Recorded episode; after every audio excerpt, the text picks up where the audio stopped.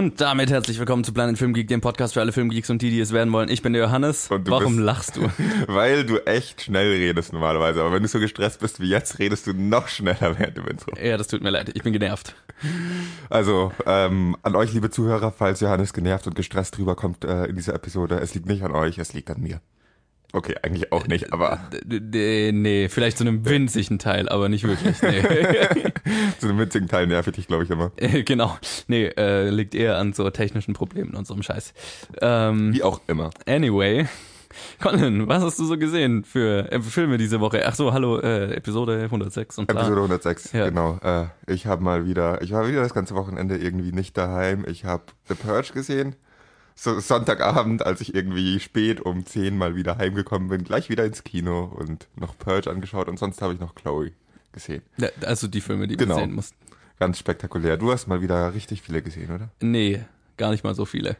Ich, ich, war, ich war den Großteil der letzten Woche unterwegs. Ich bin ganz, ganz wenig dazu gekommen, Filme zu schauen. Ich habe die zwei gesehen, die wir sehen mussten und dann noch zwei andere. Ah ja, welche zwei anderen? Äh, nämlich einmal äh, Beirut äh, auf Netflix, ähm, den Thriller und äh, nochmal Score, die Filmmusik-Doku. Ah ja. Habe ich mir nochmal angeschaut. Genau, aber das war, was ich diese Woche so gesehen habe. War nicht viel. Das war die Doku, die wir, eine der Dokus, die wir besprochen haben. Bei. Bowling for Columbine meinte ich irgendwie, wir hatten schon mal eine Doku und ich dachte, es wäre eine Challenge, aber es war Score, genau. Genau, und du hattest mal die David Lynch-Doku. Genau, das auch. Das, Äh. Die wusste ich noch, aber die, ja. Interessant, so ähm, schließen sich Erinnerungslücken wieder. es freut mich, dass ich helfen konnte. ja, vielen Dank dafür. Apropos Erinnerungslücken, wollen wir gleich mit den News weitermachen? Ja, ich habe auch gerade überlegt, ich habe keinen Trailer diese Woche gesehen. Es gab nichts so Spannendes, was man bereden müsste. Ach ja, und äh, jetzt hätte ich es fast schon wieder vergessen. Letzte Woche hatten wir das Hereditary, Re Hereditary Review, Hereditary Review von Enrico, einer der zwei, die die Freikarten, äh, eine der Freikarten gewonnen hatten. Und äh, diese Woche haben wir noch die andere Zusendung bekommen, nämlich von Luca, der auch in Hereditary war und auch seine Meinung dazu abgeben wollte. Also, falls ihr euch denkt, hey, wir haben schon drei Meinungen zu Hereditary gehört, jetzt reicht's und jetzt brauchen wir keine mehr, hier kriegt ihr noch eine vierte. Oh ja, also danke Luca für die Einsendung. Ja, vielen Dank und ihr müsst da jetzt einfach durch. Na, ich hoffe, es ist, es ist doch schön. dass Ich weiß noch nicht, was kommt, also Ja, ich weiß gehe es auch gehe auch noch davon aus, dass es super wird. Ja, genau. Also wir spielen das jetzt ab und dann sagen wir was dazu und dann machen wir die News. Genau. Ja, hi, ich bin's, Luca. Und hier kommt jetzt meine Kritik an The Hereditary. Ähm, der Film hat mich ehrlich gesagt so ein bisschen zwiespältig zurückgelassen. Ich muss sagen, vieles an diesem Film konnte, hatte ich echt Spaß. Aber an anderen Stellen war das so ein bisschen, na, zu Anfang erstmal ein paar positive Aspekte. Die schauspielerischen Leistungen von dem Sohn fand ich echt klasse. Vor allem, wie er über die Länge des Films einfach emotional abbaut und auch diese komplette Mutter-Sohn-Beziehung einfach nur klasse. Was ich ein bisschen schade fand, war, dass man äh, die Rolle der Tochter eigentlich so kurz gehalten hätte. Ich hätte es cooler gefunden, hätte man mehr mit ihrer Rolle gespielt oder gearbeitet. Aber das ist eine relativ kleine Kritik. Was ich auch ganz cool fand, war die akustischen Elemente dieses Films, dass so eine gewisse Bedrohung einfach über Geräusche aufgebaut worden ist, anstatt über Musik. Positives zur Handlung. Ich fand's cool, dass die Spannungsbögen so langsam aufgebaut worden sind und sich vielleicht auch ein bisschen gezogen haben. Allerdings muss ich sagen, wurden diese Spannungsbögen dann relativ abrupt abgebrochen und man hat sich wirklich fallen gelassen gefühlt, was ich dann so ein bisschen blöd fand, weil das für mich so ein bisschen die Stimmung kaputt gemacht hat. Allerdings fand ich gewisse kleine Elemente, die im Hintergrund geschehen, ganz cool. So kleine Elemente, die man einfach verpasst, wie einen Kommentar oder eine kleine optische Sache, die man echt schnell verpasst. Was ich halt nicht so gut fand und was mir bitter aufgestoßen ist, war diese Durchmischung von Drama, Mystery und Horror. Ich hatte einfach den Eindruck, dass der Film stellenweise nicht ganz wusste, wohin er will. Und dass man in den letzten zehn Minuten gedacht hat, oh, wir wollten doch eigentlich einen Horrorfilm machen. Also packen wir die klassischen Horrorelemente alle in die letzten zehn Minuten, damit es auch ganz klar ein Horrorfilm wird. Und das hat für mich einfach gar nicht funktioniert. Und ich fand den Film in der Hinsicht auch inkonsequent. ich muss zugeben, ich bin kein Horrorfilm-Mensch und ich habe mich bei diesem Film echt nicht gegruselt und fand ihn anders als Johannes auch überhaupt nicht furchterregend, sondern einfach nur spannend über lange Strecken. Ja, das war meine Kritik an diesem Film. Ich hoffe, es taugt euch etwas und bis dann. Ciao. Ja, da ist einiges schön ausgedrückt, was ich nicht so ganz ausdrücken konnte bei meinem Review, meine Gedanken. In einigen Sachen sind wir uns echt einig, Luca. Ja, Und- also In einigen Sachen, die ich nicht wirklich klar rüberbringen konnte irgendwo, wo ich nicht wusste, was ich sa wie ich sagen soll. Ist mir auch danach aufgefallen. Ich habe ich habe gestern erst wieder über den Film geredet und immer mal wieder über den Film verhältnismäßig oft mit anderen Leuten noch geredet und einige Sachen, die mich stören, konnte ich schwer in Worte fassen. Immer noch. Und Ja. war jetzt mal gut, einfach eine Vorlage zu hören, weil es im Endeffekt ähnliche Sachen sind, die uns gestört haben. Ja, äh, das ist doch schön. Jetzt Ja. haben wir äh, vier Meinungen zu Hereditary gehört. Danke, Luca, für die Einsendung. Und tut mir leid, dass wir dir eine Freikarte zu einem Film gegeben haben, die, die, der dich nicht so umgehauen hat. Wenn wir das nächste Mal Freikarten haben. Aber du, er musste ja nichts Ja. dafür bezahlen. okay, das stimmt auch wieder. Stimmt auch Also wieder. ist es nicht gut.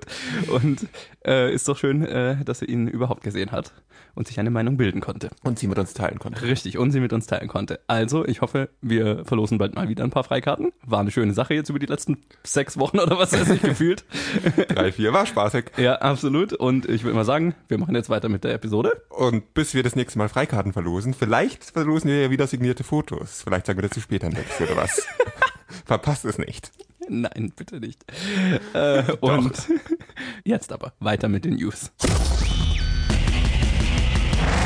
Und die News diese Woche waren auch übersichtlich. Also, Okay. Okay. ja, äh, Musik und so.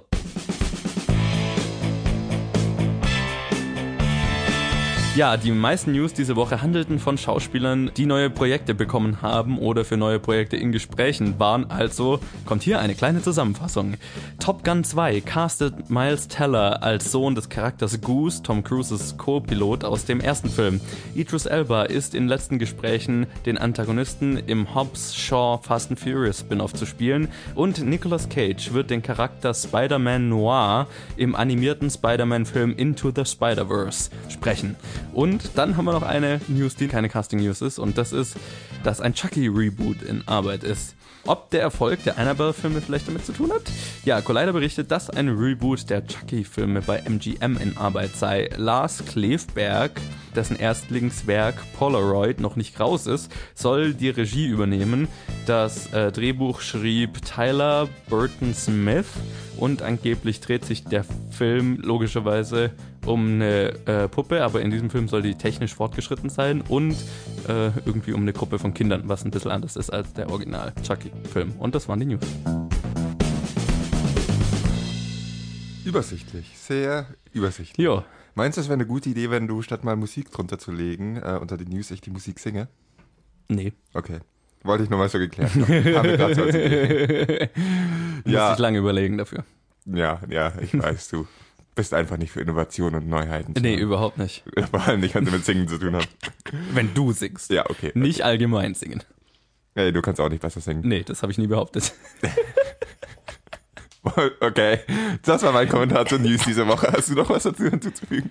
Äh, ja, ich, ich kann mir einen Chucky-Reboot tats- tatsächlich sehr gut vorstellen. Ja, ich bin nicht der Horrorfan. Ich habe keinen Bezug zu Chucky whatsoever. Ich habe ich hab den vor noch gar nicht allzu langer Zeit habe ich den ersten Chucky-Film zum ersten Mal gesehen. Ähm, ich habe keinen anderen Film im Franchise gesehen. Ich schätze mal, das ist wie je- jedes andere Slasher-Franchise, das in den 80ern angelaufen ist. Ähm, die Filme werden immer absurder und mehr äh, so schlecht, dass es gut ist. Aber der erste Film war ganz unterhaltsam und die Idee ist halt ganz lustig, ne? Dass halt ähm, von einer Seele oder einem Dämon bis erst eine Puppe anfängt, Leute umzubringen. Das ist immer gruselig. Und in dem Fall ist es ja auch irgendwie, Chuck, die Chucky-Filmreihe ist jetzt auch dafür bekannt, dass sie halt eher noch ein bisschen lustig ist. Ja. Aber ich meine, man kann es auch als straight up und äh, Horror-Reboot machen und ähm, ja, es ist definitiv ein Film, der sich dafür eignet, würde ich mal behaupten, weil kaum, also man kennt die Puppe heutzutage noch, aber kaum Mhm. einer hat, Mhm. unsere Generation hat dann den Film gesehen, also macht Sinn. Äh, zu den Casting-News, ich, ich, Nicolas Cage spricht jetzt schon den zweiten Superhelden dieses Jahr. Der hat im Teen Titans Go animiert, Animationsfilm, hat er Superman gesprochen. Faszinierend. Ähm, aber äh, ja, ich er hat auch schon mal einen Superhelden gespielt in Kickers, es stimmt. was eigentlich wohl halt gar nicht mal so schlecht war. Der war super gut drin. Also voll gegen sein Klischee. Ich meine, der Typ ist ein sauguter Schauspieler. Theoretisch, ja. Er wählt nur sehr merkwürdige Projekte. Oder halt hat, hatte einen starken Abfall. Ähm, aber ist ja cool. Gibt einen Grund, diesen, mehr diesen Spider-Man-Film anzuschauen. Und ja, Miles Teller als Goose's Sohn in Top Gun 2. Kann ich mir gut vorstellen. Top Gun wollte ich mir jetzt auch schon vor kurzem mal wieder anschauen. Hab bin noch nicht dazu gekommen. Freue ich mich tatsächlich eher auf den zweiten Teil. Und äh, ja, Idris Elba als Antagonist im Fast and Furious Film macht den vielleicht sogar anschaubar. Gott, bist du ein Optimist. Gott, bist du ein Ich Optimist. meine, Idris Elba ist einfach eine coole Sau. Den kann ich mir immer anschauen. Ja, aber was meinst du, wie viel Einfluss der wirklich auf so einen Film hat? Idris Elba trifft auf Fast and Furious. Meinst du, Fast and Furious wird gut oder Idris Elba wird weniger gut? Das ist so, wie wenn du irgendwie, sagen wir mal, du hast äh, eine schlecht gewordene Milch und dann hast du, versuchst du die wieder trinkbar zu machen, indem du Milch reinkippst. Die Milch, also gute Milch, andere Milch, die noch nicht schlecht geworden ist. Die wird dadurch nicht besser schmecken, die wird dadurch auch nicht weniger Durchfall verursachen. Das Einzige, was du machst, ist, dass du ein bisschen mehr Füllmaterial für die schlechte Milch hast. Faszinierend. Was denn? so eine vollkommene logische Analogie. Ja, König der Analogien. Äh, sure. Ja, ich meine, das ist wahrscheinlicher. Ähm, aber das Es ist schön, dass du Hoffnung hast. ja, das habe ich sowieso immer. Deswegen, ja, aber das ist auch im Prinzip alles, was ich zu den News zu sagen habe. Es war echt übersichtlich. Ja, es wird, glaube ich, eine relativ übersichtliche Episode, habe ich das Gefühl. Ich meine, die letzten paar Episoden Ja. waren ja sehr übersichtlich, einfach weil nicht so viele Filme gerade rauskommen. Aber das ist ja gar nicht schlecht. Weißt du, was bald vorbei ist? Was? Die Weltmeisterschaft. Das ist richtig. Dann wird es weniger äh, übersichtlich. ja, das, da reden wir dann in der Vorschau schon drüber. Aber ich meine, Jetzt sind ein paar Segmente vorgesprungen. Machen wir mal weiter mit der Challenge. Yes. Und die äh, kam diese Woche oder vergangene Woche von Ute und war der Film Chloe unter der Regie von, und das ist ein ziemlich cooler Vorname, nämlich Atom oder Atom, äh, Atom Egoyan, der Devil's Knot und The Captive gemacht hat. Und es spielen mit Julian Moore, Amanda Seyfried, Liam Neeson und ein paar mehr. Und äh, der Film handelt von einer Ärztin, die ein Callgirl anheuert, um ihren Mann zu verführen, da sie diesen verdächtigt, sie zu betrügen. Und dann nimmt es noch eine andere Wendung. Ja, eine recht Später. merk merkwürdige. Yo, Colin, was sind deine Gedanken zu Chloe? Es ist schwer, es ist schwer. Warum muss jeder Twist so verdammt vorhersehbar sein, war mein, einer meiner ersten Gedanken. Aber dann geht's in eine relativ merkwürdige Richtung, die ich nach dem Test auch nicht erwartet habe. Egal, fangen wir mal vorne an. Eigentlich ein ziemlich netter Film. Die Story ist jetzt nicht das Originellste, die ist ganz interessant, die ist dann ähm, ein paar interessante Aspekte der Story wurden für vielleicht nicht ganz so ausgearbeitet, wie sie es verdient hätten und andere wo haben dafür ein bisschen länger Zeit gehabt, den Zuschauer ein bisschen auf die Nerven zu gehen, wenn, wobei sie, während sie nicht so interessant waren, aber alles in allem einfach ein doch netter kleiner Film, weil die Charakter so verdammt nachvollziehbar sind. Weil, Mhm. weil die Charakter so nahbar sind, weil man sich einfach, weil man irgendwie doch jeden, der, ich nenne es mal jeden der drei Hauptcharakter verstehen kann. Mhm. Und ich weiß, ich bin wie eine Schallplatte, die sich immer wiederholt, aber wenn man so einen Bezug zu den Charakteren herstellen kann, und zu mehr als einem, sondern auch gleich zu allen drei, die viel Screentime haben, dann ist es noch ein ziemlich leichter, also wird der Job des Filmes, äh, den Zuschauer auf die Reise mitzunehmen oder irgendwie Spannung im Zuschauer zu erzeugen, sehr viel leichter plötzlich. Mhm. Und deswegen hat das bei mir sehr gut funktioniert, auch wenn die Story vielleicht nicht die komplexeste oder neuerste oder originellste ist. Wie ging's dir damit? Ja, ich bin so ein bisschen zwiegespalten, was den Film angeht.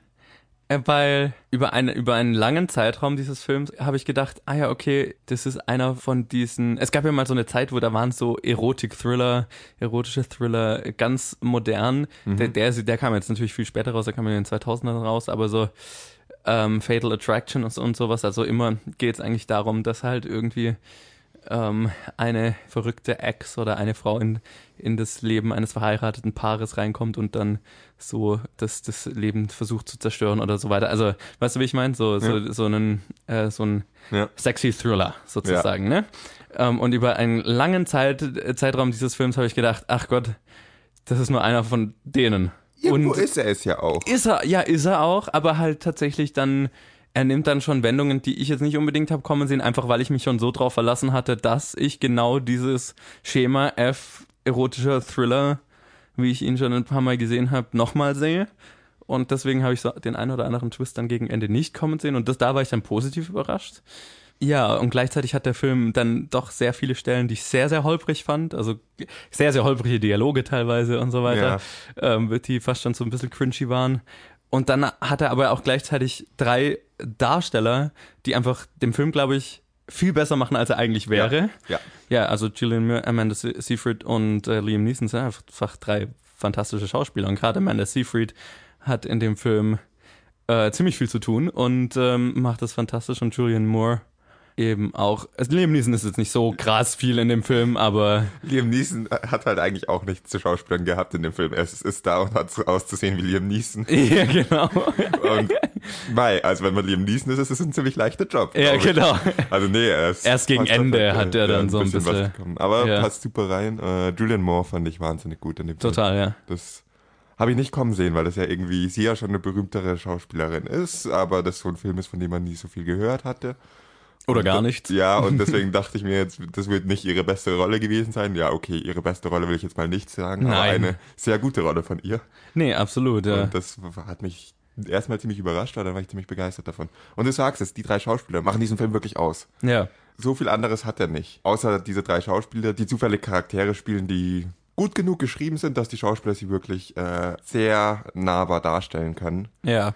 Und das funktioniert dann einfach. Also es ist jetzt nicht der Film, an den man in zehn Jahren noch äh, sich erinnern wird oder drüber nachdenkt, aber während man den Film schaut, langweilt man sich nicht. Ja. Man kommt sehr gut über alle holprigen Stellen, wie du sie genannt hast, hinweg, finde ich. Ich meine, sie fallen auf, sie stören ein bisschen, aber es ist nicht so, wo man äh, die, das den ganzen Film ruinieren. Ja, und also vor allem diese, diese holprigen Stellen sind halt auch eher am Anfang des Films, hatte ich so das Gefühl. Einfach, also der, der Film beginnt halt damit, dass Julian Moore ihren Mann verdächtigt, dass er sie betrügt und dann, ja wie gesagt, das Callgirl Amanda Seyfried anheuert, um ihn zu verführen und dann immer ihr zu berichten, wie das Ganze läuft. Ne, ob er sich drauf einlässt oder eben nicht. Und über, über eine lange Zeit dieses Films ist das genau die Story. Und das hatte ich so das Gefühl, habe ich einfach schon ein paar Mal gesehen. Und Ja. da hatte ich so das Gefühl, oh, ist es ein weiterer dieser Filme nur halt zufällig gut besetzt. Und ähm, da waren auch die holprigen Dialoge, da waren die Stellen, wo ich mir gedacht habe, ja, okay. Ja, ja. Das war auch den Teil, den ich angesprochen habe, mit Teile, die vom Film, die ein bisschen mehr Zeit beanspruchen, als sie bräuchten. ja, genau. Weil dann kommt, kommt irgendwie, ja, es gibt so mehrere Twists. Dann kommt der erste Twist und der ist eigentlich ganz äh, interessant. Den fand ich super, den ersten habe ich nämlich nicht kommen sehen. Den Okay. zweiten dann schon, also den großen Twist habe ich dann schon kommen sehen ähm, mit der Zeit, aber so diesen, diesen erst, diese erste Wendung, die das nimmt, nämlich die Beziehung zwischen Julian Moore und Amanda Seyfrieds Charakter, wie die sich verändert, ähm, das habe ich nicht kommen sehen und das war das, wo ich gedacht habe, ah, das ist mal was anderes. Cool. Okay. Also ich fand den ersten, was du jetzt den ersten Twist nennst, fand ich halt nicht so gelungen, ehrlich gesagt. Fand ich ein bisschen Okay. langweilig. Blöd gesagt war von Anfang, also das war so, das ist die Richtung, wir ähm, haben diesen erotischen Thriller und äh, wie, wie wir ihn schon hundertmal gesehen haben und das ist der Twist, wie er schon hundertmal in diesem Film dann gemacht wurde oder reingeschoben wurde und den, das fand ich dann halt nicht so großartig. Der zweite dann, der war auch sehr vorhersehbar, aber den fand ich halt gut. Der hat den Film wirklich in eine andere Richtung getrieben. Der Das hat, auf jeden Der Fall, hat den ja. Charakter, der hat vor allem den Charakter Chloe sehr spannend gemacht Ja. und eine Dynamik zwischen ähm, Julianne Moore und Liam, Liam Neeson hergestellt äh, oder gefördert, die echt schön anzuschauen war. Und die vorher gar nicht Ja, mal so da war, ja, weil genau. die beiden hatten jetzt nicht wirklich was mit zu tun über den Großteil Genau. des Films, obwohl sie eigentlich ein verheiratetes Paar Ja, spielen. aber das fand ich auch irgendwie sehr cool, dass es dann so einen Impuls gibt, dass sie plötzlich wieder anfangen, sich auszutauschen. Was ja auch Sinn macht von der Story her, Ja. so, ne? Das Ja. hat super reingepasst. Ja. Und dann ist der Film halt fast vorbei und dann fängt er aber eigentlich, dann fängt der interessante Teil vom Film an. Das habe ich mir auch gedacht, ja, dann, dann, dann wird das Ganze, findet das Ganze sehr schnell zu einem Ende. Zu einem sehr unzufriedenstellenden Ende, finde ich. Ah, ich bin mir nicht sicher. Ich fand, ja, ich, ich fand das Ende ein bisschen unzufriedenstellend, weil es so plötzlich war Ja. und ich nicht das Gefühl hatte, dass es verdient war oder aufgebaut war. Mhm. Gleichzeitig fand ich das Ende, so wie es jetzt erstmal war, ziemlich cool. So von, von der, wie es gemacht war, ne? Von, es war ein bisschen poetisch und so weiter. Und das Es sah schön aus, Ich ja. hatte so ein bisschen Gänsehaut dabei, habe mir dann aber hinterher gedacht, ah, das war's. Ja. Das ist, aber was mich daran stört, ist, dass man irgendwie einen ganzen Film über nichts anderes macht, als Charakter aufzubauen. Man hat keine Action, man hat keine Comedy, es geht wirklich nur um Charakter. Und dann hat man diesen charaktergetriebenen Film und dann beschließt man am Ende irgendwie, es auf eine ganz andere Art zu beenden, die nichts Ja. mit den Charakteren zu tun hat. Der ganze Aufbau führt ins Nix, weil wir nebendran dann irgendwie beschließen, ah, jetzt machen wir die Szene. Und das, dies, das, ich weiß nicht, äh, ich könnte wieder eine doofe Analogie ra raushauen, aber ich glaube, dann bringst du mich um. Deswegen lasse ich das mal. Sure. Nee, mir fällt auch gerade keine gute ein. Aber ich hoffe, es ist einigermaßen klar, was ich meine. Hat, das Ende ist einfach plötzlich ein. Chloes Charakter war zum Ende hin etwas unklar, fand ich. Weil Ja. bis, bis, bis zu dieser letzten Sequenz, sag ich mal, über die Twists und Turns fand ich, äh, fand ich ihren Charakter immer interessanter, weil er halt, weil wir immer mehr gelernt haben über sie, und der eigentlich ein sehr verschlossener Charakter ist. Und das hat alles Sinn gemacht. Und dann trifft sie gegen Ende eben eine Entscheidung, die ich dann so ein bisschen unkonsequent oder unlogisch fand. Und das führt zu diesem sehr plötzlichen Ende. Ja, wobei die Entscheidung an sich mich nicht so gestört hat, als mehr, ähm, was daraus gemacht wurde, weil Okay. das war dann eigentlich ein, ein interessanter Konflikt, eine interessante Storyline, die aber hast, dann ja. irgendwie abgebrochen wurde, um den Film beenden zu können. Ja, Auf ja, eine okay, Weise, dass ja. alles irgendwie beendet ist, weil es halt irgendwie beendet ist, aber nicht, weil es irgendwie zu Ende geführt wurde. Sehr kryptisch formuliert, wenn ihr den Film schaut, wisst ihr, was ich meine. Ähm, Ja, das, das ja, ja muss, muss ich dir Ja, zustimmen. Das ist, äh, ja, das ist auch, was ich so ein bisschen Ja. gemeint habe. Also die Entscheidung an sich habe ich mir auch gedacht, uh, jetzt wird's interessant. Und dann war halt schnell der Film vorbei. Ja, genau. So. Ähm, Wird irgendwie nicht mehr aufgearbeitet. Da sind viele Storylines noch offen und die werden mit ein- einem Schlag alle zugemacht, ohne sie zu beenden. Und ähm, damit ist der Film aber sehr konsequent, weil er schon von Anfang an, das wäre ein Kritikpunkt, irgendwie immer wieder Sachen aufmacht, ohne sie weiter zu verfolgen oder konsequent nachzuverfolgen. Ja. Das ist irgendwie so den ganzen Film ein bisschen störend. Aber nur ein bisschen störend. Genauso wie das Ende nur ein bisschen enttäuschend ist und man, der Film an sich ist einfach eine nette Geschichte. Ja, mit, ein netter mit sehr guten Schauspielern. Erotik-Beziehungsthriller für zwischendurch so, ne? Ich habe das Komm. nicht, ich habe nicht bereut, ihn gesehen zu Nö. haben, nö. War, also man hat Spaß, wenn man diesen Film anschaut. Es ist, sind, ja, liegt wahrscheinlich hauptsächlich an den drei benannten Schauspielern, aber Ja, woran genau es liegt, ist ja eigentlich wurscht, solange man Spaß hat mit diesem Film und den kann man auf jeden Fall haben. Also gut gemacht, Atom, Atom, Adam. Ich finde den Vornamen von dem Regisseur so gut. Man merkt's, man merkt's. Und ja, also gut gemacht, äh, der Typ. Und äh, danke, Ute, für die Challenge. Und ich würde mal sagen, wir können eigentlich mal direkt weiterschauen, was wir, äh, was wir als nächstes challengen, wollte ich gerade sagen, aber das macht keinen Sinn, was wir als nächstes anschauen. Welcher Challenge wir uns als nächstes stellen, welche, Uh. welche Challenge als nächstes ähm, gemeistert wird, welche, welchen Film wir schauen. Ja, und unsere nächste Challenge äh, kommt von Steffi und von der hat man jetzt echt schon lange nichts mehr. Und der Film ist Holes und auf Deutsch hat er irgendeinen ganz anderen Titel. Äh, ich kann gerade nochmal schauen. Äh, das Geheimnis von Green Lake. Yay. Basiert auf dem Buch. Das englische Buch hieß Holes und das deutsche Buch hieß Löcher. Fand ich irgendwie sehr viel konsequenter. Es ist definitiv konsequenter. Ja. Also du hast anscheinend schon eine Vorgeschichte damit. Ja, Schullektüre, dann als irgendwann auch den Film gesehen in der Schule und irgendwie aber nicht aufgepasst währenddessen, sondern wie man halt so als Schüler ist und die Ja. Lektüre auch irgendwie halb gelesen und die andere Hälfte mir erzählen lassen, im Internet nachgeschaut. Schauen wir mal. Irgendwie, ich glaube, damit habe ich dem vielleicht ein bisschen Unrecht getan. Vielleicht habe ich es vollkommen zurecht getan. Wir werden sehen. Ich habe nur gesehen, dass es ein sehr junger Shia LaBeouf in diesem Film mitspielt. Es könnte witzig werden. Ja, definitiv. Und jetzt machen wir weiter mit dem Kino der Woche und besprechen jetzt zur, zur dritten oder vierten Woche in Folge einen, den einen Film, Jo. den größeren, größten Film, der rauskam, den wir gesehen haben. Und der heißt The First Purge. Jo. Ich will, dass ihr während der Purge bei mir bleibt, okay? Du und Isaiah.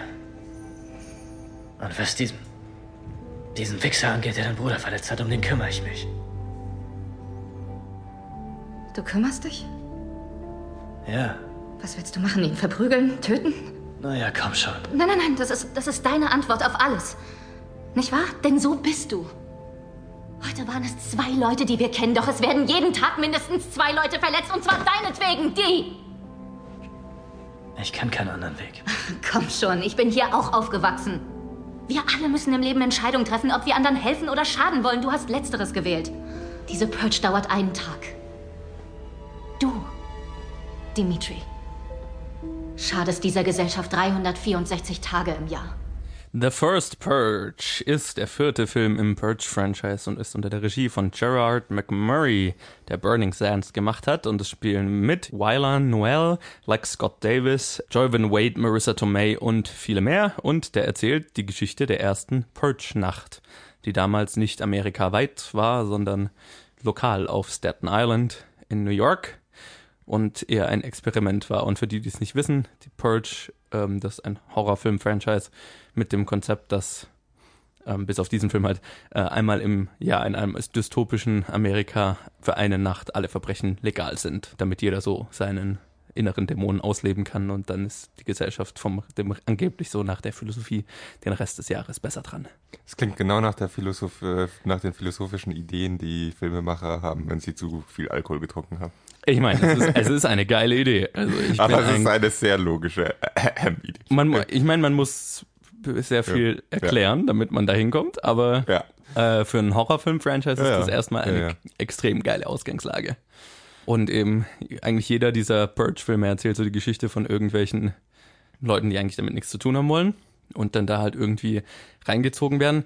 Das Interessante fand ich jetzt bei dem, ich habe ja in meinem Review zum letzten Purge-Film gesagt, ich verstehe nicht, warum die sich bei diesen ganzen Purge-Filmen, bei den dreien eben immer nur darauf konzentrieren, dass irgendwelche Psychopathen irgendwelche anderen Leute versuchen abzuschlachten, wenn ja alle Verbrechen legal sind. Und ich möchte eigentlich mal sehen, was zum Beispiel machen die Drogenkartelle in der Purge-Nacht oder, also das war mein Beispiel, das ich damals genannt habe. Und jetzt haben wir einen Purge-Film, in dem ist es jetzt kein volles Kartell, aber es ist ein Drogenring, äh, bei dem wir sehen, wie der sich zumindest darauf vorbereitet und damit umgeht. Und das Und dann vergisst der Film, dass er diese Storyline eigentlich hatte und dann Gut, dann, dann geht es am Ende drum, dass Ja. ganz viele Leute abgeschlachtet werden. In dem Film aber jetzt ein bisschen anders als in den anderen zumindest. Und ähm, ja, also das war, fand ich schon mal frisch. Aber ich fange doch mal äh, jetzt mit dir an, weil du hattest ja noch gar keinen der Purge-Filme gesehen, ne? Nee, das war der erste Purge-Film, den ich gesehen habe. Interessant mit dem anzufangen. Wie ging's Ja. dir denn damit? Ich kann mal positiv sein und sagen, ich habe was Schlimmeres erwartet. Aber ich muss sagen, gut war es trotzdem nicht. Ich war wirklich ein bisschen positiv überrascht. Äh, vor allem vom, von der ersten Hälfte des Films, nenne ich mal, nenne ich mal. Die zweite Hälfte des Films war dann ungefähr so, wie ich den Film erwartet habe. Und zwar komplett. Und das war halt dann leider meh. Ähm, am Anfang verbringt der Film einigermaßen viel Zeit damit, Charakter einzuführen, Charakter aufzubauen. Auch was du angesprochen hast, unterschiedliche Ausgangssituationen für diese Purge-Nacht äh, darzustellen. Zum Beispiel ein, ein Boss eines Drogenrings, wie der sich mit seinen Jungs darauf vorbereitet und ja, die unterschiedlichsten Persönlichkeiten werden da vorgestellt. Passenderweise, was mich dann ein bisschen gestört hat, kennen sich trotzdem irgendwie alle, alle involvierten Personen, egal wie Klar. unterschiedlich sie sind. Mai ist halt so. Äh, war dann eigentlich echt ganz interessant zu sehen, wohin sie diese Leute, also wohin sich, dieses, sich diese Storylines entwickeln sollen, was aufgebaut wurde, wohin das potenziell gehen könnte. Wurden ein paar interessante Thematiken angesprochen. Es ist jetzt kein to total tiefgehender Film und wer jetzt irgendwie krasse Charakter erwartet, sollte lieber äh, Chloe schauen. Okay, das auch nicht wirklich, aber ich sag nur, Purge hat mich äh, aus, in dem Bezug erstmal ziemlich überrascht, ziemlich positiv überrascht. Auch, dass es irgendwie mehr Handlung und ein bisschen tiefer gehend war, als ich erwartet habe. Dann fängt Pur die Purge-Nacht an, dann passiert äh, es sind noch ungefähr zwei Stunden, also zwei Stunden der Realzeit interessant anzuschauen, fand ich. Und dann fängt das Ganze an, einfach ein. Jeder hat Waffen in der Hand und jeder schießt auf jeden zu werden. Die Personenkonstellationen sind so, wie man es gerade braucht, die Charakter stehen so, wie man gerade braucht. Keine konsequenten, es gibt keine konsequente Storyline mehr, keine konsequenten Charakterhandlungen mehr. Es ist alles nur noch ein riesiges Geschieße, jeder auf jeden. Und das fand ich dann schade. Das war aber eigentlich ziemlich genau, was ich erwartet habe von dem Film und deswegen war ich wenigstens von der ersten Hälfte positiv überrascht. Wie ging's dir damit? Ja, ich bin, ich bin so ein bisschen hin und her gerissen, was den Film angeht. Ähm, ein bisschen wie beim letzten Purge-Film auch schon, weil ähm, auch wie beim letzten Purge-Film finde ich, dass der hier sehr, sehr viele sehr, sehr schöne Elemente hat. Und ähm, ja, auch ein paar weniger gute Elemente. Ähm, so alles in allem war ich war, war es war es eine positive Erfahrung, sage ich mal. Es war ich hatte ich hatte eine definitiv Spaß mit dem Film, ähm, aber vielleicht für mich der der schlechteste ist blöd gesagt, weil ich fand ihn ja alles in allem positiv, aber äh, ver- verglichen mit den anderen war das jetzt der, der mir am wenigsten gut gefallen hat. Und äh, da gibt es ein paar Gründe dafür. Also ich würde dir auch definitiv zustimmen. Wie auch die anderen Purge-Filme nimmt der sich am Anfang sehr viel Zeit, ähm, Charaktere aufzubauen und eine Ausgangslage klar zu machen. Und in dem Film ist es noch ganz, äh, gi- gibt es noch so eine Dimension, die jetzt die anderen Filme nicht hatten, weil in dem Film ist es ja ein Experiment. Es ist konzentriert auf sich auf eine, auf eine Gegend, ja, auf einen Stadt, Stadtteil. Und ähm, die Leute, die in diesem Stadtteil sich zur Purge-Nacht aufhalten, sind freiwillig da. Freiwillig. Mehr oder weniger. Mehr oder weniger freiwillig, weil sie halt entweder nirgendwo anders hin können oder ähm, Die meisten Leute. genau oder halt äh, dafür angeworben wurden, sage ich mal. Also dass ihnen Geld versprochen würde, wenn sie teilnehmen, sagen wir es mal so. Also im Endeffekt ist es ja Staten Island. Ähm, Genau. Und dort wird ähm, Leuten, die sich einschreiben, Geld gegeben, aber es wird jetzt nicht- sich nicht drum gekümmert, dass Leute, die aktiv weg wollen, auch wirklich die Möglichkeit hätten, woanders zu sein. Da müsste sich jeder drum selber kümmern. Und Genau. Leute auf Staten Island haben nicht die Möglichkeit, woanders hinzugehen, um es mal so auszudrücken. Ja, genau. Also viele Also so freiwillig in Anführungsstrichen. Na, das passt eigentlich ganz gut zu diesem ganzen. Total. Passt gut, wie es aufgezogen ist. Ja, total. Auch so als dieses soziale Experiment, ähm, was ja auch das ist, was ich an, den, an dem Konzept der Purge-Filme am faszinierendsten finde, dieses soziale Experiment, wer, was wäre, wenn für eine Nacht alles legal ist. Und ich finde, keiner der Purge-Filme hat das bisher zur Perfektion ausgearbeitet, dieses Konzept, leider. Aber kann ja noch kommen. Ist ja eine Serienarbeit gerade. Ja, ich muss, wenn ich mal kurz mich einmischen darf, wenn du sagst, äh, diese Idee, dieses Experiment, was wäre, wenn, was wäre, wenn alles legal war. Das war, was mir wirklich gut gefallen hat an dem Teil, äh, an diesem Film, an dem Teil der Purge-Nacht, waren die ersten paar Stunden, weil die so ein bisschen in die Richtung gehen. Weil die wirklich so ein bisschen, was ist das, wenn wir das, jetzt das Experiment starten? Ja, Das war noch irgendwie, gut, das ist trotzdem nur ein Film, ist eine verdammt abstruse und unlogische Idee und, äh, logisch. Ja. aber es war einfach, ähm, es war realistisch, es war ein bisschen durchdacht. Da hat jemand seine eigene Interpretation und seine eigene Logik reingebracht in die Ja. Menschheit und, und wie sowas passieren würde, aber es ist irgendwo konsequent und nachvollziehbar aufgebaut. Ja, und, das, das muss, glaubwürdig. Genau, und das, das fand ich nämlich an dem Film besser als bei allen anderen Purge-Filmen bisher. Weil bei allen anderen Purge-Filmen ist es immer so, die Purge-Nacht beginnt und sofort geht's, dreht sich nur noch um Mord. Und, und du hast nur noch Leute, die rumrennen und versuchen, andere Leute auf äh, psychopathische Art umzubringen. Und der Film schafft es ganz gut zu sagen, okay, der Großteil der Bevölkerung würde halt einfach Party machen, so, ne?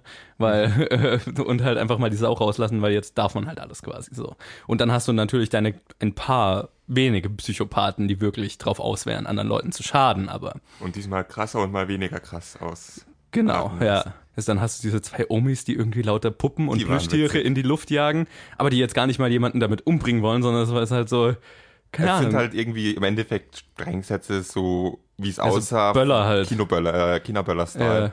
Das ist halt, kann schon was passieren, kannst du auch wen mit umbringen damit, aber es ist halt eher zum Leute erschrecken. Genau, und es wäre jetzt im echten Leben nicht legal, auf der Straße einfach so, ja, so massiv Böller in die Luft zu jagen und die haben halt einfach, durchrennt. genau, und die haben halt einfach, die lassen da ihre Sau raus und dann hast du ganz viele Leute, die einfach mega Party machen und, keine Ahnung, halt Drogen nehmen und was weiß ich, aber genau, und dann hast du deine paar wenigen Psychopathen, die dann halt auch da drin sind. Und das fand ich, das Konzept an diesem Film fand ich wirklich interessant und weil ja die Purge-Filme sind unfassbar politische Filme immer und nicht gerade subtil, was ihre politische Message angeht, also Nein, überhaupt nicht subtil. sehr wortlagarme Politik, die da betrieben wird, aber ist ja okay. Ähm, subtil sind die Filme halt nicht. Man weiß ja, auf was man sich einlässt. Ähm, und in dem Film geht es dann halt darum, ähm, dass die Regierung, die New Founding Fathers, von denen man in dem in den anderen Purge-Filmen halt immer nur so am Rande hört, die diese Purge ins Leben gerufen haben und die neue so ein bisschen totalitäre Regierung der USA sind, so ein bisschen extre noch extremere Form der Republikaner vielleicht, dass die halt vielleicht andere Motive haben. Ich will jetzt gar nicht mal spoilern, auf was es vielleicht rausläuft, aber man kann es sich eigentlich denken. Aber ähm, was, was die Regierung für ein Motiv hat, dahinter dieses Experiment zu starten. Und das, ähm, sagen wir es mal so, die Tatsache, dass jetzt die Leute nicht alle plötzlich aufeinander losgehen, nicht das ist, was die Regierung sich erhofft hatte. Und dass sie vielleicht da ganz gerne ein bisschen nachhelfen wollen würde. Und da, ich war ja bisher ganz positiv, obwohl Ja. ich gesagt habe, gut war der Film nicht. Und da fängt, äh, fangen die Probleme an mit diesem, mit dieser Storyline. Das ist ganz, ich fand es ganz interessant, ähm, auch die Wissenschaftlerin, die das ganze Experiment aufgebaut hat und Ja. eigentlich betreuen soll, ist am Anfang so ein Wissenschaftler-Experiment Willen, klar. Mhm. Dann kommt so, kommen so ein paar Szenen mit ihr, die eigentlich ganz interessant sind. Und dann ist es vorbei. Also wie bei Chloe einfach die Storyline beendet wurde, ohne, ohne dass Ja. sie, sie irgendwie fertig geführt wurde, hat man, haben sie sich die Macher von wohl Chloe angeschaut. Hm, wisst ihr, was dieser Film bräuchte? Noch viel unvollendetere Storylines. Weißt Und dann haben sie das kürzestmöglichste Ende draufgehauen auf diese eigentlich interessanteste Storyline vom Film für mich zu dem Zeitpunkt. Ja, Und ab dann ging es nur noch darum, dass irgendwie ganz viele Leute rumschießen. Das war, das war genau dieser Punkt auch, an dem der Film ganz rapide den Berg hinunter. Äh, Ich, ich glaube, ich weiß, warum ihre Storyline so rapide plötzlich zu Ende war. Weil sich, es war Marissa Tomei und die ist mit Abstand die teuerste Schauspielerin, die sie in diesem Film haben. Und ich bin mir ziemlich sicher, die hat halt dieses Projekt so gesagt, ja, okay, ich habe, keine Ahnung, im Februar habe ich drei Tage Zeit. Ja. Okay, gut, das haben wir in drei Tagen geschafft. So, jetzt ist sie weg. Gut, dann Ja. beenden wir ihre Storyline. So, Ja. nach dem Motto hat sich das angefühlt. Das war auch, das Ende war garantiert ein Double. Ja, ja, definitiv. War einfach so. Ja, das ist faszinierend. Ihre Storyline war auch tatsächlich so aufgebaut und so abrupt zu Ende geführt, dass man sagen könnte, dass es das Gefühl vermittelt von, wir wissen nicht, wie viel wir mit dir schaffen, wir haben eine Storyline für sie geplant, wir fangen vorne an, drehen ihre Storyline möglichst chronologisch und dann Ja. hauen wir den Deckel zu, wenn sie nicht mehr kann. Oder Ja. dass sie gesagt hat plötzlich, hey, ich habe doch nur die Hälfte der Zeit. Oder wir haben äh, ihre Storyline komplett gefilmt und dann im Schnitt haben wir bemerkt, okay, es funktioniert nicht so ganz, Ja. wir müssen sie anders beenden und dann haben wir ein Double genommen und haben ein Ende Und mal gemacht. von Video gemacht. Ja. Nee, es ist, das ist. Ja, das ist fand ich auch so ein bisschen schade, ja. Ja, das war aber nur, ich weiß nicht, das hängt jetzt nicht direkt damit im Zusammenhang, aber das ist auch der Punkt, an dem irgendwie, ich glaube, das ist die letzte interessante Storyline, die noch nicht in unnötiger Schießerei ausgeartet, die irgendwo noch eine Story war und nicht nur Gewalt um Gewalt willen war. Und Ja. dann ist der Film nur noch Gewalt um der Gewalt willen. Ja, und ab da bin ich so ein bisschen zwiegespalten, weil, ähm, ja, wie Da gesagt, bin ich nicht mehr zwiegespalten. ja, da fange ich dann an, wirklich erst wirklich zwiegespalten zu werden. Weil bis dahin hat er mir ja sehr gut gefallen. Weil, wie ich gesagt habe, die Purge-Filme sind immer sehr politisch. Und auch dieses Gemetzel am Ende hat eine ganz klare politische Aussage. Ja, Aber was ich bei den anderen Purge-Filmen mir auch schon immer gedacht habe, es ist so ein bisschen merkwürdig, dass die politische Aussage ja immer ist, dass die Gewalt negativ ist, aber gleichzeitig wird die Gewalt ziemlich gefeiert. passterweise hat ja irgendwie Honest Trailers auf YouTube äh, was Ah, über genau, Purge ja, die haben das auch gesagt, ja. Three films full of ähm, anti-violence filmed in absolutely glorified Beautiful Violence. Ja, Ja. Bisschen weird. Die politische, die politische Meinung steckt da immer noch drin, auch wenn sie alles andere als subtil ist und irgendwie auch dann ziemlich schnell sehr platt wirkt. Ja. Ist es halt, ähm, sie ist noch da, aber am Ende ist es trotzdem einfach nur ein wahlloses Rumgeschieße. Also wahllos nicht. Die einzige, das einzige Kriterium ist, wer hat welche Hautfarbe. Aber sonst, Ja, ja, klar. Und ähm, was ich mir schon vorstellen kann, was ich nämlich auch dann in einem Interview oder in einer Kritik ge- gelesen habe von äh, einer Afroamerikanerin, die dann gesagt hat, ja, das war dann plötzlich sehr so eine Katharsis, so eine Katharsis für das afroamerikanische Publikum, als dann, weil dann gibt's halt so Sequenzen, wo eine afroamerikanische Gruppe eine Gruppe von Ku Klux Klan in Ku Klux Klan Gewändern eingekleidete Söldner äh, niedermetzelt und ich kann mir schon vorstellen, dass es ne, mit einem anderen Hintergrund, Ja. wenn man jetzt nicht gerade als äh, weißer Europäer da drin hockt, ähm, das noch eine ganz andere Wirkung hat, sagen wir es mal so. Weil das ist, worauf der Film dann rausläuft, auf, auf dieses Gefühl. hey, ich bin absolut nicht dagegen, wenn Leute in, in diesen Kostümen wären auf der Leinwand. Yep. Ich bräuchte nicht viel mehr, dass, dass ich zufriedengestellt bin mit einer Gewaltszene. Ja. Vielleicht, dass diese Gewaltszene nicht eine Stunde dauert, sondern eine halbe Stunde. Ja, Vielleicht, dass da noch ein bisschen an den Charakteren festgehalten wird, die wir vorher hatten. ja. Aber an sich ist es schon was, wo ich dann gerne dabei bin und sage, hey, dann bietet mir ein bisschen mehr, dann bietet mir ein bisschen eine Story dazu. Ja. Und schon bin, ist das Thema ist das erstmal, oder die Richtung ist erstmal gut, da will ich mich nicht beschweren. Ja, ja, genau. In der Umsetzung wird's halt dann platt. Ja, Aber genau. Es, es war dann einfach sehr viel und nur noch das. Und da kommt auch irgendwie schwer Spannung auf, wenn äh, die Protagonisten unantastbar sind. ja. Also das habe ich mir seit Herr der Ringe, glaube ich, hatte ich nicht mehr das Gefühl, dass Protagonisten so ein Schutzschild haben, durch, dadurch, dass sie halt Protagonisten sind. Oder vielleicht war das sogar hier noch krass. Ich bin mir nicht sicher, ob es in Herr der Ringe oder hier krasser ist, aber Ja. das ist eigentlich eine Aussage für sich. Und das fand ich, das war was Neues für die Purge-Reihe, weil die Purge-Reihe ja dann doch ist ein Horrorfilm, Ja. ne? Und da beißen auch gerne mal Protagonisten ins Gras Ja. und das hat sich hier nicht so angefühlt. Hat mich gewundert, ob es bei den anderen Filmen auch so ist, weil Nee. dieser Film verschwendet auch ein paar Szenen, in denen die einfach so mächtig wären, ähm, indem er die Charaktere Ex Machina irgendwie da rausholt, Ja. weil man sie auch einfach, sorry, sterben lassen kann. Ja, es, Das wäre so effektiv. In einigen Szenen war das wirklich, dachte ich, hey cool, jetzt ist der Charakter tot und das ist echt cool, weil das ist einfach ein Statement. Das war eher am Anfang des Films, als ich noch Ja. nicht wusste, worauf es rausläuft. Dachte ich, cool, die ziehen das auch durch. Die ziehen die Ja, Idee ja. von Purge durch, trifft auch die Protagonisten. Das wäre eine Richtung, in die ich gern mehr gesehen hätte. Aber nö, gibt's gar nicht. Er scheut sich so ein bisschen davor, so richtig auf die Kacke zu hauen. Ja. Und ähm, das ist ein bisschen schade, weil er wird dann halt gegen Ende, also die letzte halbe Stunde ist er dann halt kein Horrorfilm, kein durchdachter Horrorfilm mehr, sondern halt Die Hard on Steroids sozusagen. Die Hard mit weniger Story. ja, genau. Also es ist, es ist im Prinzip ein Die Hard, eins der Die Hard Sequels sozusagen. Ja, ja. Ähm, und ist halt mehr so ein Actionfilm ein bisschen und ähm, wäre, denke ich, mehr drin gewesen, sagen wir es mal so. Weißt du, was den Film besser gemacht hätte? Mehr direkte Referenzen zu Die Hard an dieser Hochhausszene, weil im Endeffekt ist die letzte halbe Stunde in einem Hochhaus. Es ist Die Hard, ja, das sag ich doch. Es ist ein Typ, der versucht, Ja. seine Ja, aber auch wie sie da Familie, aber halt ein paar Leute hölzern. zu retten. Ne? Auch wie sie da hinkommen, fand ich sehr hölzern. Ja, Konstruiert ist ein gutes Wort. konstruiert, genau. Das Ende, die, die letzte halbe Stunde wirkt sehr konstruiert. Ja, also deswegen bin ich wie bei den meisten Purge-Filmen da ein bisschen zwiegespalten, weil ich bei den meisten Purge-Filmen das Gefühl habe, aus dieser Prämisse, weil die ist halt, fand ich wirklich genial. Mit dieser Nacht könnte man mehr rausholen und ja, das, der, am besten sind halt der erste und der zweite für mich bisher range, rangekommen. Aber nichtsdestotrotz hatte ich durchaus viel Spaß mit dem Film und ähm, könnte ihn für Fans der Reihe definitiv empfehlen.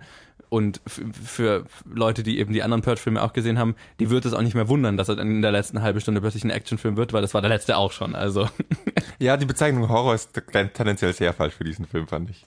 Zumindest halt bis zu einem gewissen Grad ist es ein Horrorfilm. Ja, ich Und fand's- dann, ja. Ich habe mehr Horror in Actionfilmen schon gesehen. Naja, wie auch immer. Ich war positiv überrascht. Also, ich habe was Schlimmeres erwartet. Ich war positiv überrascht. Können wir mal das Fazit so festhalten? Ja. Aber gut, war es trotzdem nicht. Alles klar.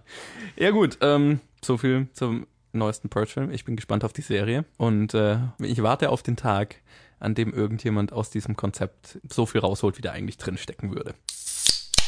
Und damit kann man das Purge Review ja beenden mit einem frischen No Insider.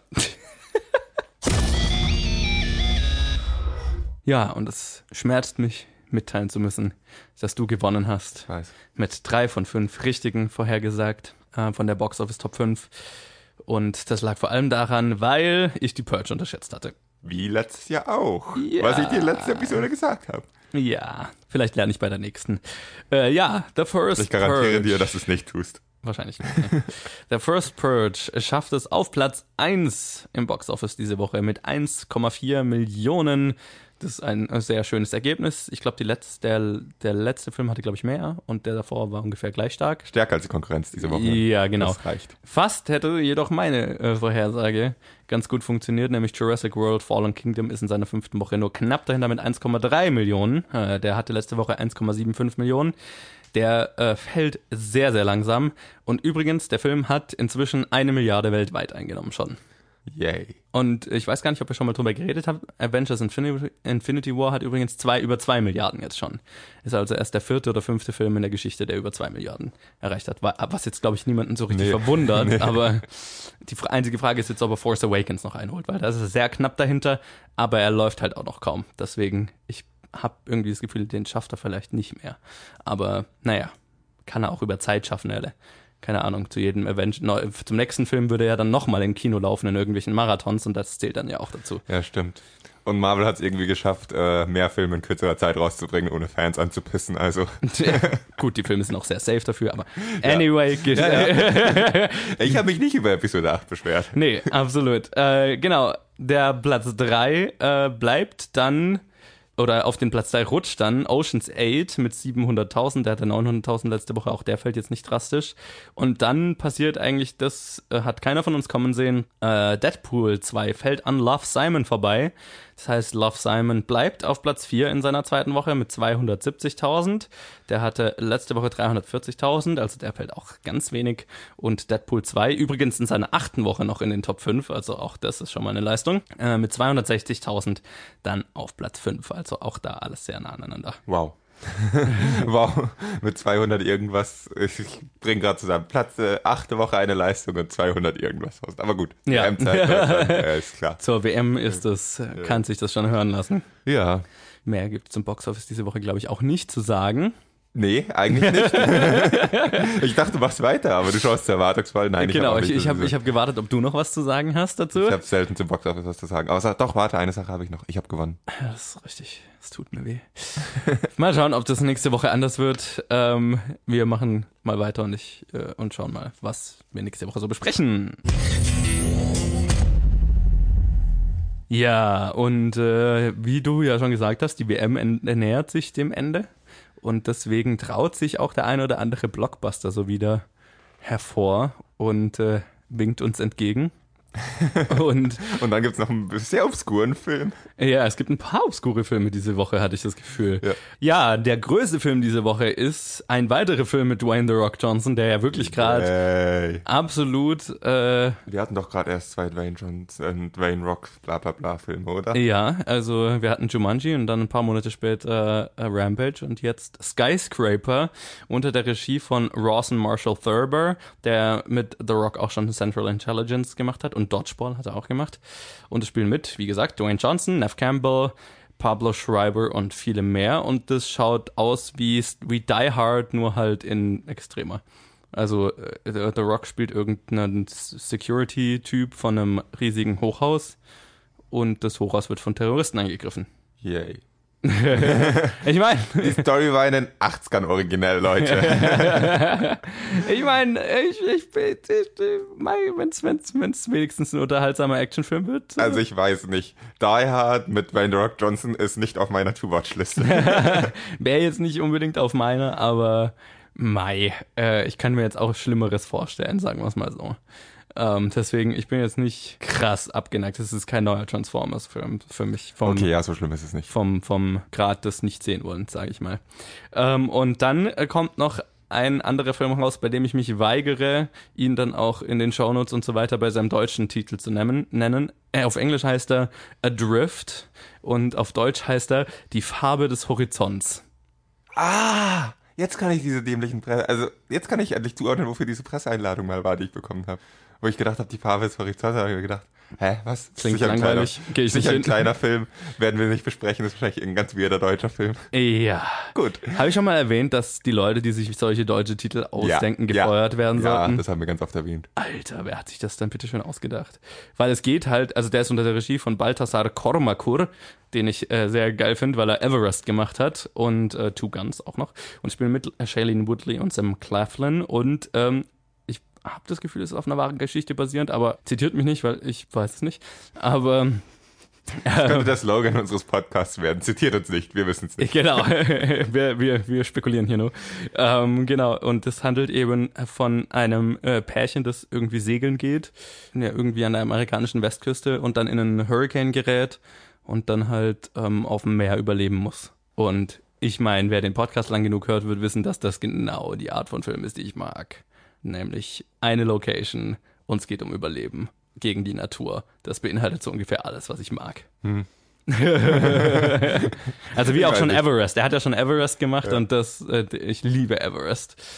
Ich bin das so zwiegespalten. weil Diese Filme werden entweder verdammt gut oder verdammt schlecht. Wahrscheinlich öfters als öfters verdammt schlecht als verdammt gut, aber so einen mittelmäßigen Film habe ich glaube ich noch nie gesehen dort in diesem Genre. Ich glaube, es, es gibt, man, man kann in diesem Genre kaum einen Film machen, der, der mir nicht gefällt. Selbst wenn ich weiß, dass er Okay. eigentlich nicht gut Okay. ist, gefällt er mir meistens. Einfach weil ja, Also es diese hat- Art ja. von, von Psychologie interessiert mich halt. Der Trailer war jetzt nicht verkehrt, fand ich jetzt persönlich. Ja, der Trailer war ganz okay. also Aber, ich ja. werde sehen, in welche Richtung es geht. Es wird sicher eins in welche Richtung du driftest. Oh, oh, oh, oh, tschüss. Ja, und dann kommen noch ein paar andere Filme raus, nämlich einmal Super Troopers 2 von Jay Chandrasekhar oder so ähnlich. Yay, Super Troopers. Hast, äh, du, du hast den ersten den- nicht gesehen, hast Nein, du aber ich, der erste ist ganz weit oben auf meiner To-Watch-Liste und jetzt habe ich einen Grund, Super Troopers 1 jetzt endlich anzuschauen. Ich wusste nicht mal, dass, dieses Film, dass dieser Film existiert, deswegen, Super Troopers? ja, Wusstest du nicht, noch nie davon gehört, ne. Nicht? Ne. Du hast noch nie von Super Troopers gehört. Nope. Du hörst Filmpodcasts. Wie kann man Filmpodcasts hören und nicht von Also ich meine, Troopers jetzt, wo Super Troopers 2 rauskam, habe ich dann das erste Mal davon gehört, aber davor hatte ich noch nie von Super Troopers gehört. Du hast wahrscheinlich schon oft gehört und einfach nie abgespeichert. Der Auch so, möglich. Der wird dauernd erwähnt. Okay. In allen möglichen Podcasts, von denen du einfach weißt, dass du es hörst. Okay. Anyway, dann kommt noch raus Lomo von Julia Langhof und Foxtrot von Samuel Maus, Maus oder so ähnlich. Also könnte sogar sein, dass wir nächste Woche drei Filme besprechen, Sehr wahrscheinlich. weil Colin sich um Skyscraper drücken möchte. Ich will einfach Super Troopers 2 sehen. Und eins. Ja, also wahrscheinlich, sehr wahrscheinlich besprechen wir Skyscraper, Adrift und Super Troopers 2 mit Ihr etwas Glück. einfach im Titel der nächsten Episode sehen. Definitiv. Ba, ba, ba. Und jetzt darf ich wohl anfangen mit einer Vorhersage, Das stimmt. Weißt du warum? weil ich verloren habe. Nein, weil ich gewonnen habe. ist richtig. Gleichzeitig habe ich verloren. Anyway, Ich finde es gar nicht mal so schwer tatsächlich. Also ich äh, tippe mal drauf, äh, dass Dwayne Johnson nicht nur ein Hochhaus, sondern auch die Box-Office-Charts erklimmen wird. Johannes, nach Driften. Ah, I'm on fire. Kannst du bitte das Aufnahmestudio verlassen und nicht wiederkommen, bis diese Episode zu Ende ist? Ah, also, Skyscraper auf Platz 1. The First Purge auf Platz 2, Jurassic World auf Platz 3, dann gebe ich Adrift Platz 4 und Oceans 8 Platz 5. Das ist irgendwie, was ich sagen wollte. Nein. Gut. Platz 1, Jurassic World. Platz 2, First Purge. Platz 3, was, was, was, Moment, Moment. Platz 1, Moment. Skyscraper, da war doch was. ich weiß, ich will diesen Film vergessen, so schnell wie möglich, aber jetzt wäre noch ein bisschen zu früh. Platz 1, Skyscraper. Platz 2, Jurassic World. Platz 3, First Purge. Platz 4, Adrift. Und Platz 5, Ocean's 8. Alles klar. Ju, ich bin nicht sonderlich kreativ, ich weiß. Gut, dann Apropos Kreativität. Wir kommen zu unserem nächsten Segment, der Bad Movie Synopsis. Colin, wie funktioniert dieses Segment denn? Wie? Ich muss es erklären, du erklärst es doch immer. Ja, du hast gerade die Überleitung gemacht. Ja, keine Ahnung, aber oh, gut, ich erkläre es. Ähm, Johannes wird mir eine Bad Movie Synopsis stellen, oder? Und was ist das denn? Gut, ich war mir nicht sicher, ob ich dran bin oder du. Ähm, wie jede Woche. Äh, Johannes wird mir einen Film zusammenfassen, so schlecht wie möglich. Ich darf Ja-Nein-Fragen stellen, habe drei Minuten Zeit drauf zu kommen und wenn ich gewinne, dann habe ich gewonnen. Cool. Ja. Und auch ihr könnt gewinnen, und zwar ein signiertes Foto. Entschuldigung. Ja, erklär das doch noch. Wir haben es ja im Boxoffice gar nicht gesagt. Ja, wenn ihr Lust habt, ein signiertes Foto zu gewinnen, wie schon Franzi, Enrico und Luca gemacht haben, dann müsst ihr einfach nur eine, die Woche haben wir nur das eine, müsst ihr einfach nur eine bessere Vorhersage zu den Top 5 abgeben als wir. Schreibt uns auf Facebook, auf Twitter, per E-Mail, per reguläre Mail, per Brieftaube, per Rauchzeichen, was auch immer. Was euch am bequemsten erscheint. Rauchzeichen können wir wahrscheinlich nicht übersetzen, wir sind nicht Raucher. Leg los. Okay, ich unterbreche das hier mal. Das wieder. Bitte. Die Zeit läuft, sobald ich fertig bin mit Lesen. Nachdem ein lange für wahr gehaltener Mythos widerlegt wird, optimiert ein Unternehmen seinen Produktionsprozess. Nochmal von vorne. Nachdem ein lange für wahr gehaltener Mythos widerlegt wird, optimiert ein Unternehmen seinen Produktionsprozess. Die Optimierung des Produktionsprozesses, ähm, hat die irgendwas mit Digitalisierung zu tun? Nein. Gut. Nicht Dann- soweit ich mich erinnere, nein. Fange ich jetzt mal langweiliger an. Ist der Film animiert? Ja, Okay. tatsächlich. Der Lego Movie? Nein. Welches Unternehmen würde das seinen Produktionsprozess optimieren? Ja, okay, das Unternehmen optimiert nicht selbst, sondern wird optimiert. Ja. Ähm, sorry, nochmal die Synopsis. Nachdem ein lange für wahr gehaltener Mythos widerlegt wird, optimiert ein Unternehmen seinen Produktionsprozess. Despicable Me? Nein. Welches Ähm, Unternehmen? d- diesmal ist es offensichtlich. diesmal ist es offensichtlich. Ist der Film nach 2000 rausgekommen? Ja. Ist es ein Pixar-Film? Ja. Inside Out. Nein. Nein. Die optimieren auch ihren Produktionsprozess. Welcher Mythos? dass man, dass nur Happiness irgendwie die richtige, ist. Okay, mit Biegen und Brechen, ja. Ja, was machen wir hier? Wir spielen die beiden Movies. Ist richtig. Aber nein, es ist nicht Inside Out. Okay, okay. Äh, Monsters Inc. Ja! Okay, eigentlich war es klar. Also in dem Moment, wo du es animiert hast, dann. eigentlich- eigentlich, ke- warum, egal. ja, bis zum heutigen Tag habe ich auch Monsters Inc. noch nicht gesehen. Okay. okay, sure. Aber Aber du fasst ihn zusammen. Okay. ja, das hat ein Kumpel, wie gesagt, ich, ich äh, zehre ja immer noch von den Bad Movie Synopsis, Synopsen, Ach, die die wir in den USA gespielt haben. Ja, Ah ja, okay. deswegen. Kannst du mir davon die Hälfte oder so geben, dass ich auch welche habe? Ja, nee, jetzt sind nur noch zwei übrig und nee. Hm. anyway, zwei Minuten hast du gebraucht, aber ich habe mir gedacht, nach der ersten Frage hättest du es schon. Fairerweise habe ich aber auch nur zwei Fragen gestellt und vier Filme geraten und einfach verdammt viel diskutiert Das mit ist dir. richtig, ja. In diesen zwei Minuten. Kann ich ja nichts dafür, wie du deine ja, Zeit nutzt. Während das dachte ich auch immer, warum lasse ich mich gerade auf die Diskussion ein? Ich werde es danach freuen. Aber Oh, weißt du, was ich noch vergessen habe? Was? Oh. ich distanziere mich von diesem künstlichen Applaus. Wir haben kein Live-Studio hier, äh, kein Live-Audience hier im Studio. Zerstör doch nicht die Illusion. Wenn ihr Tickets für die Live-Aufzeichnung gewinnt. Gewinnen wollt, dann schickt uns ein signiertes Foto. Sure, warum nicht? Egal. Anyway, dann äh, können wir ja eigentlich hier mal fertig machen und so, ne? Jo. Und als Max gerade hier in das Studio reinlatscht, sage Apropos ich mal. Live-Audience. Ja, genau.